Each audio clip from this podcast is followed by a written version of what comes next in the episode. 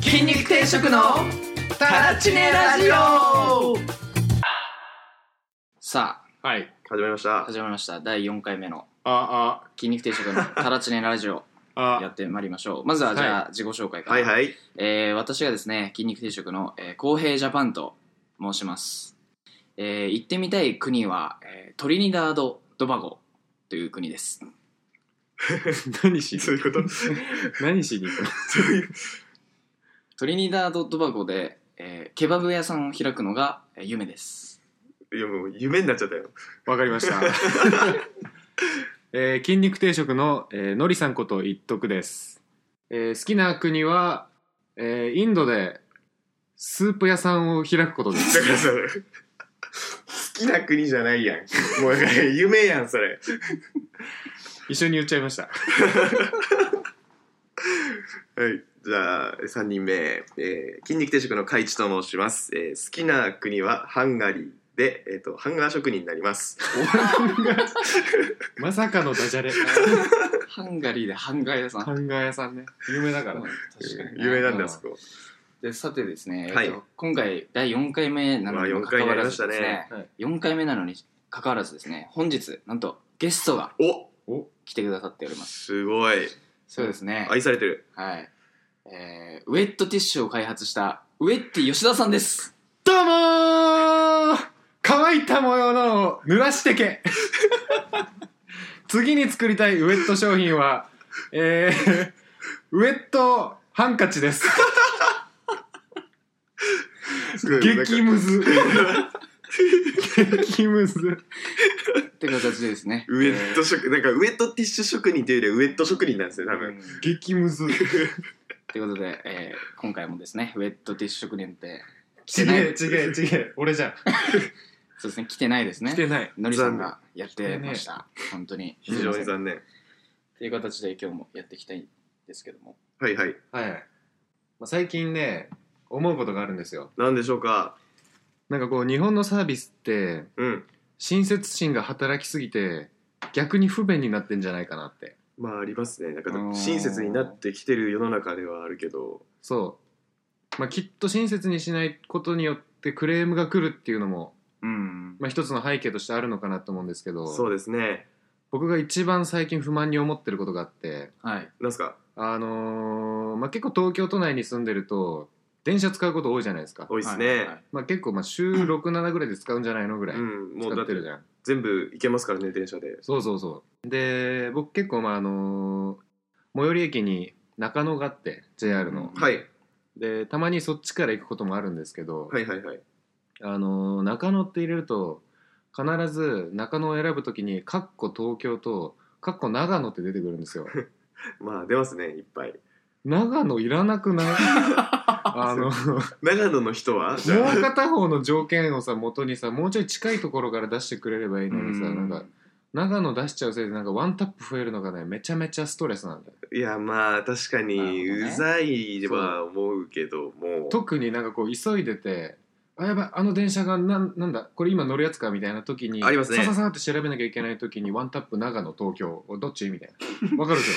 ょわかるでしょそこいやわかりますわかります東京でしょめっちゃわかりますわかると東思京いでましょすそれえなそれ何の長野かアら長野から新宿行かないでしょみたいヤフーのやつなヤフーじゃないねジョルダンかなこれあジョルダンねえでも多分どのアプリでも出ますよ大体みんなジョルダンかヤフーだよねそうジョルダン俺ヤフーなんだけどマジですか、うんエキスパートですよ僕あエキスパエキートスパートか一番あれだあ違うお金払うやつじゃないそれ違うかいや払わないです払わな払いでわす無料払わんじゃなナいビタイムでした今回払わないですえっとねヤフーのやつはね、うんあのブラジルとかってややるとね、うん行き先ブラジルまでのちゃんとルートがいやいやいや何のい 話けん出るんですよ、待って何出てんのそれあもう電車だけじゃないんだ確かねあていうかブラジルここにあるんだみたいな感じのところが出たりとかはどういうことですかするんですよねちょっと説明くださいその音声で伝わるようにね説明をえっとですねだから今ここ例えば浅浅草草からはい乗ったとしますと、はい浅草から乗ったらまず秋葉原駅で、えー乗り換えますとはいではい京浜東北線で東京駅に行きます、はいはいはいで,、えー、とで東京駅でのぞみに乗りますとはいでのぞみで新大阪まで行って、はいで新大阪から、え JR 京都線ですねに乗って、えっと多良水っていうところまで行った らえーブラジルに到着 なんでなんでタラ、タラ水これがですねあの な不意んにで不意にですねあの3年前ぐらいに発見しちゃいましてちょっと待って。これがやばいんですよあのぜひねあのあの、ヤフーのですね、あの、電車のアプリで、あの、行き先にカタカナでブラジルって入力していただければ、え、京都にブラジルって地名があんのこれじゃあ。わかんないんだよね。だから地図見てみようか。徒歩4分でブラジルだもんね、これそう。徒歩4分でブラジル。本当だそう。ブラジルついてますた。垂水駅ですかこれこはれなんだはなんだろうね。お店の名前かな。垂水垂水駅の三井住こ友れは三井住友の、まあ、銀行隣のに隣にあるブブララジジルルががああるる。。ここにたどり着くんですよ。すごいね。ジョルダンにはないわ、ブラジル。そうっていうのをね、あの、う3年前ぐらいからね、 発見しちゃって死ぬほど笑ってたっていうね。なってるね。よく見つけたね。なんで見つけたんですかそれなんだっけな、なんかで見たなんんだでけどどうやって見つけたのそ見れつけたな。うん。なんかツイッターとかでバズってたかもしれない。覚えてないけど。なるほど ね。うん、不意に思い出しましたね、それを。不意ですねうん、話それちゃったんですからねだいぶそうだね。まあだから、親切心でだから、ブラジルまで出さなくていいよっ出てすないうって 話だよ。いやもうこれこれが実装された理由もよくわかんないですそうなんですどう作ったらこうなるんだっていうのはそう なんですよ。テストで入れてたやつ消し忘れたかな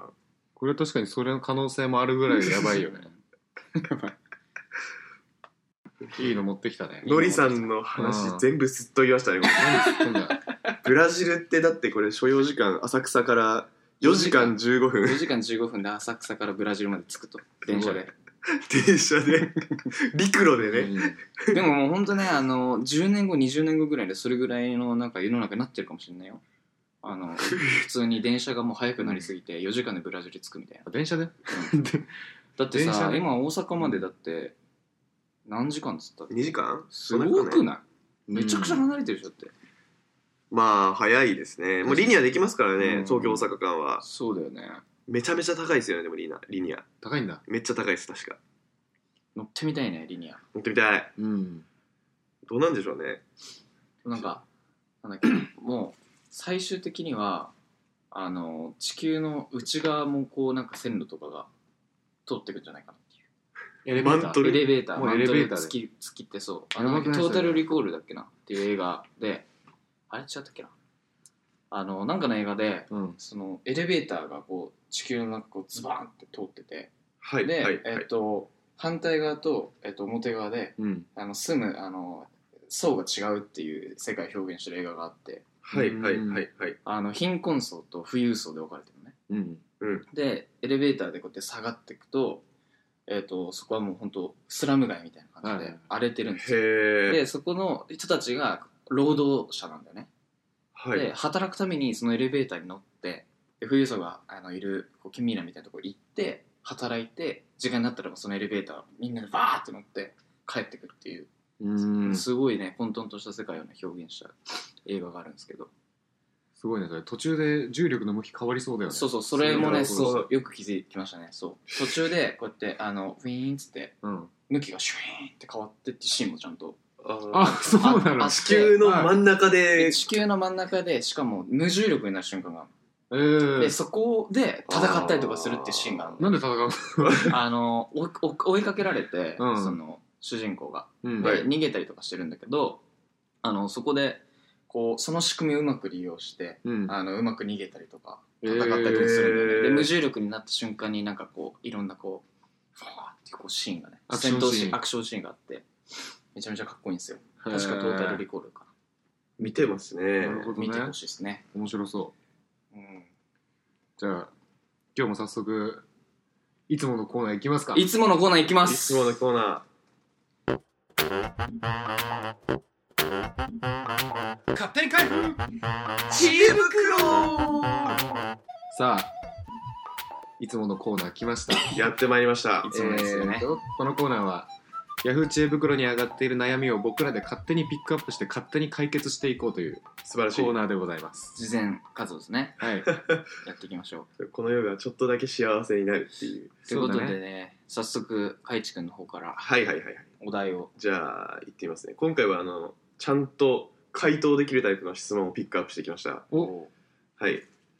じゃあ行きますよ、はいじゃあ質問ジャニーズのやつらってよく上半身裸になるのなんでえ来ましたえ、もう来ちゃった。来ましたねいい質問があー ええ何でも OK ジだャニーズの人がまず上半身よく裸になるのはなぜかはい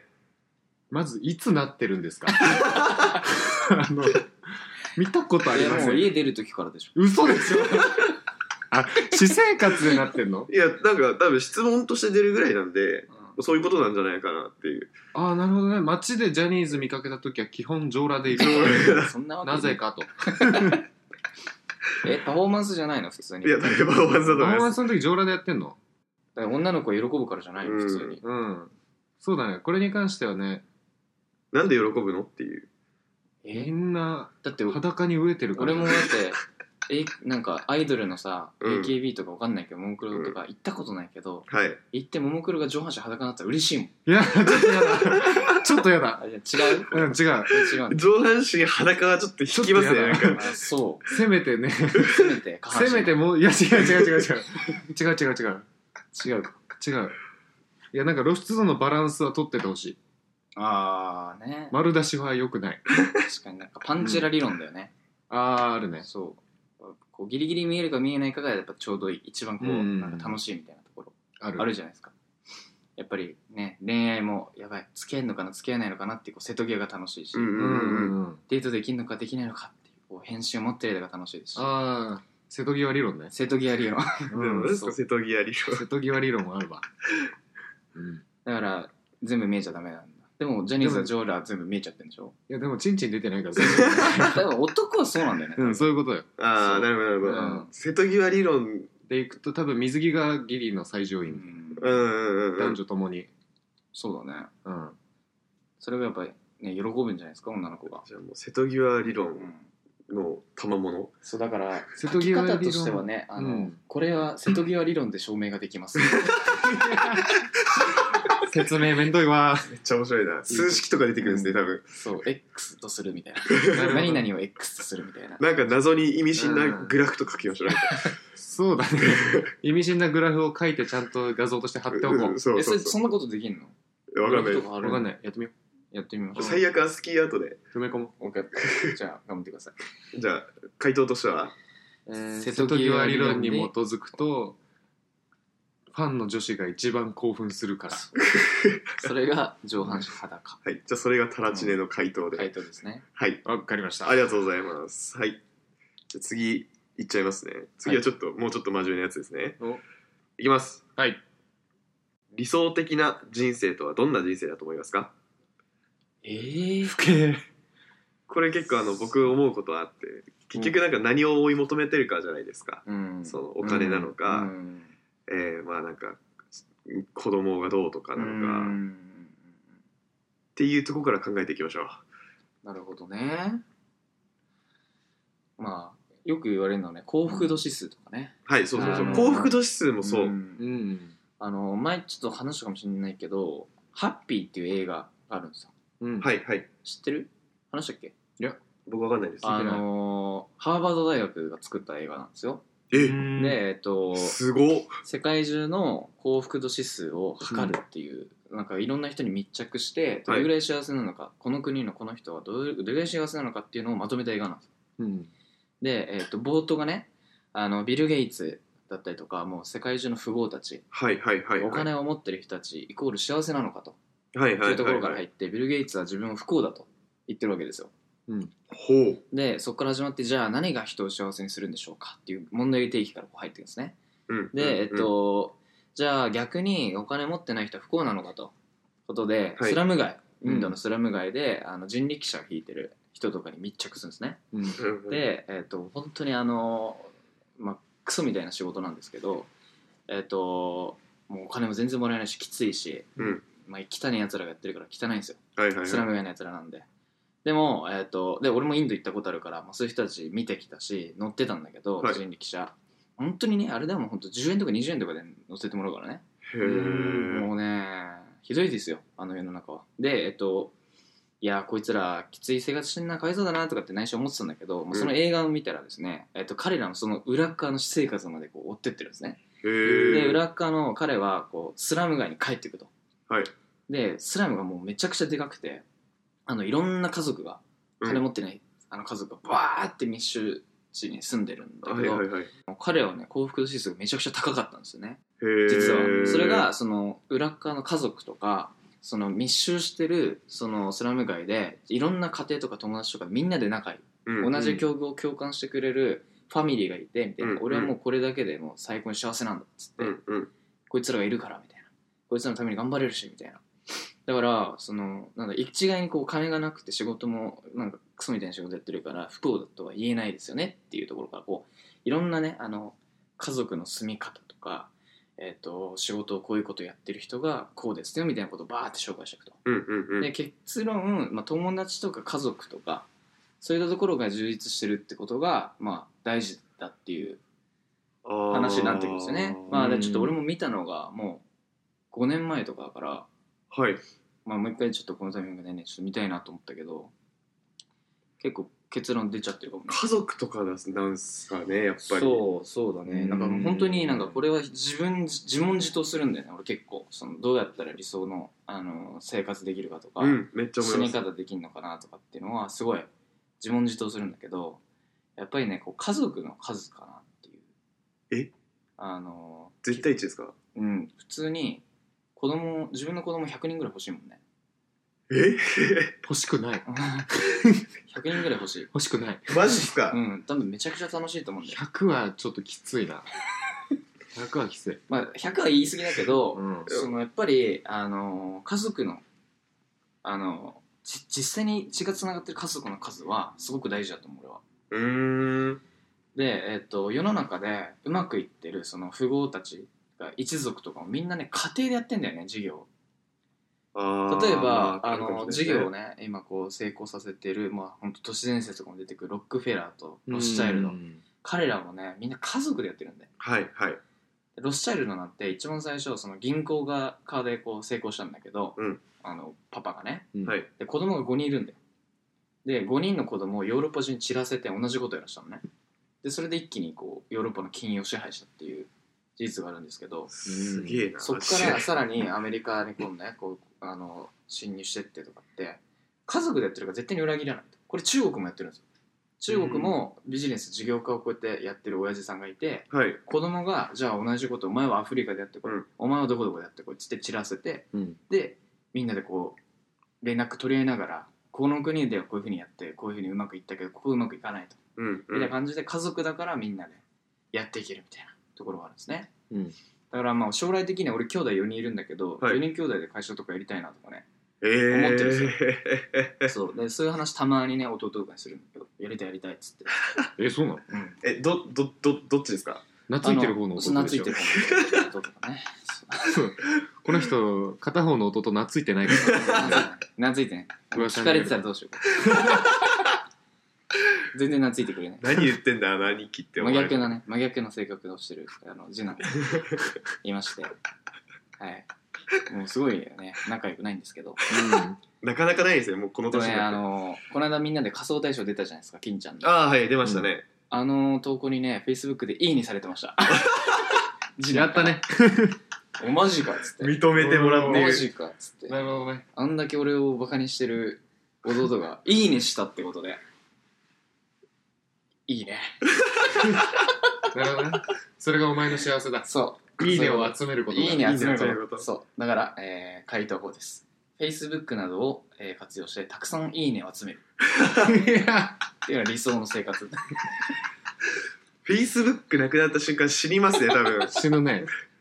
人生の方針失うからねこの間もねあー不具合起きちゃってね Facebook 大変だったよえ広告業界 Facebook で不具合起きちゃったあ、そうだったんそでうすそうか広告がうまく出なくなったりとか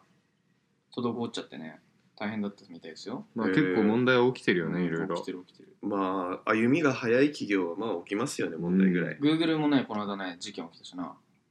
Gmail が動かなくなってあ、そうなんですかそうそうそう気づかんかった。まあ、なんか通知来ないなと思ってたことあったけど。 Gmail がバグって次の次の日ぐらいからに Facebook バグってうん多分あれだよねサイバー攻撃陰謀陰謀普通にガーファへのアタックが始すまっごているらしいよ本当にね北朝鮮ですかいやわかんないそれはわかんないね北朝鮮かイスラエル。ハッカーすごいよね本当ねうんハッカーすごいですよ。昨日さあハッのカーというかクラッカクラッカー ね昨日響とさ C 社線に行ったって言ったじゃんー。はい。でそこでねあの隣にねなんか博士って言われてるなんか謎のなんかあの本屋で働いてる人が一人で C 社吸ってて どうい喋うっこと喋って仲良くなったのなんでで俺と響博士って呼んでたんだけ どうんいや本人が博士って呼ばれてるって言ってたからいや、それもよくわかんないけど、まあわそかうりいうことわかんましたないんだけど。けど、まあ彼がね、まあ、本屋で働いてるっつって、はいはいはいでなんかおすすめのなんか本とか教えてくださいよって俺がうん彼に聞いてみて、うんうんそしたら「王様のバイキング」っていう漫画をねあ紹介されたのあーハッカーの漫そう画ハッカーに投資するって話でしょ確か違ったっけや違うねああまあ違わなくはないみたいなこと言われてで俺お題がその俺これからそのちょっとあの一人でその仕事とかやって独立して自分でお金稼げるようになりたいうんでモチベーションが上がる漫画教えてくれって言ったらそれを教えられてえーすーげえ面白いよっつって言われて読んでみたいんですよねで面白いよ面白い、うん読んでる2巻まであそうなんだあ、でも読んだんですね。そうハッカーがねすごい注目されてるよねなんかいろんなところいでや、注目されてると思います。ね日本とかは結構遅れてますけど、アメリカとかだったら、だってお金稼げますからね、それだけで。うーんはい、どこどこ攻撃しましたって言って、お前悪いやつだなってなった後に、あの、セキュリティ担当者として、スカウトされて、めちゃめちゃ高い給料で。はいはいはいまあなんか警察とかで働いてるのもないねあの元ハッカーとかうハッカーんクラッカーとアかメリカとかはそうですね。ちょっと日本の人は分からん日。本もなんかそうだって聞いたよもうどんどん捕まってそうだそよねんなになんかちゃんとしてるか分か法らんに。裁かれてそううん。日本はなんかそういう人、多分警察に入れれないんじゃないですか、法律とかで。なるほどはい。うんまあ、なかなか日本のセキュリティは苦労してるっていうのは僕は聞きますね。ね全然違う方向に行っちゃったよ 全然まあで幸も福関係なくなっちゃったハッカーになっちゃったはい幸福だったわ、そういえば。うんじゃあ、いいねを集めるということ で。そうそうだねそうやっぱ「いいね」幸を福集めるとね幸せだからね幸福度はいいねの数に比例しますあ、そう筋肉定食としてのその幸福度指数の大きな要因の一つではありますね、いいねそうのだよ数は。そうそう再生回数とかね再生回数ねめっちゃ気にするからな。本当にね、うあんんま再生されなかったら結構悲しいもんね、悲しい。うんうわ、注目されてないんや。作るの大変だからね、ショー本ケ当ースよ。なんかこう承認欲求に対して素直になるとちょっと幸せになれる気がしなういんでもね確かに。そそこにね依存しすぎるとね、うんあの批判された時に一気に食らうからね、されてから考えるわいや本当に、まあ、素直になるっていうのは俺は大事かなと思います。うん俺ばっか喋っちゃったけど大丈夫ですかあのうん、まあ、二人もはう大体大丈夫かな。でもまあ、あの思うのは、その、人によって基準違うんだから、基準下げるのが一番幸せの近道なんじゃんと俺は思いますあ。ー基準値下げるあーだから朝起きれた幸せだなそう。とかなんかなるほ一どね日一回自分を褒めるとかあー一日の今日は何するっていう目標を立ててそれをクリアしていくっていうので自分のなんかななんだろう承認欲求じゃないけど成長欲求とかなんか自分はなんかそんなにダメな人間じゃないんだっていうのをその目標小さい目標をクリアするっていうので繰り返すことによってすごい幸せになれるよみたいなのはなんかの記事で読みましたうん確かに自分褒めめてますか二人は、めっちゃ褒めてますよ僕ああ僕もね自分のこと褒めちぎってますねいや多分自分褒める集団なんでうん僕らはそうだね割と自分たちでやったことを褒めてほしい集団だからねうんそうそう、うんそうその褒めるのを自分以外に求め始めてる状況っていうだけなんで確かに結構俺仕事中でもね自分を褒めることあるなんですか例えばこう今僕エンジニアやってるんですけど、はいはいこうコード書き終わってそのコードを見た時にいいコードができたら自分を褒めますねそれはもう褒めてどう褒めるんですかよくやった俺み たいなこのコードは素晴らしいって勝手に褒めてでもし あのたまにもうできた瞬間からうんこコードができる時があるんですよありますねこの時は本当自分を虐げますね虐げるんですかあの両方ともするんですね両方ともするちゃんとあのなんだろう批判もす自る分を褒めるの大事なんだけど明らかに良くない時はちゃんとそれを認めることも大事かなってああ、これはダメだったなと。ううんこれ運コードだダ メだんコードって言う運んだ。コードだうんコードとはいいコードなっていう。なんていう。いいコードいいコー普通だった思ったより普通だったド。うわんコードといいコード。うん運コードできたなへだからそのまあ褒めるっていうのに固執しないで自分がやったことが世の中に対していい価値を持ってるのかどうかを見た方がいい気がするはいはいはいお前 いやちょっといい ですかあのーまあいつもこのラジオ時間計ってやってるんですけど前回あの公平ジャパンが時間計るっつってタイマー止めずあタイマースタートせずにやっちゃったんですよそうそうそうでも時間わからんやんってなっててまたや ってますなんでだよマジでおかしいでしょえ。ねえ。時間計ることすらできねえのかよって言ってね、あそのうね、撮り始める前に、そまあ、う今日はちゃんと撮るぞっつって、言ってたのにうねん、測れてないって。ゼロゼロゼロゼロ全くもうスイッチを押すっていう作業がね、やっぱ、それすらできないっていう。そうだねうんどうしようもないです。ままあ、でももう大体30分ぐらいじゃないですかう20ん分多分多分30分ぐらいかなと、ね。そうで我々次ね11時から予定あるんでね、はい。ぼちぼちまあ、先ほどの回答はなんだっけ承認 SNS で「いいね」を集めろというそうそことでうん。回答しますとうはい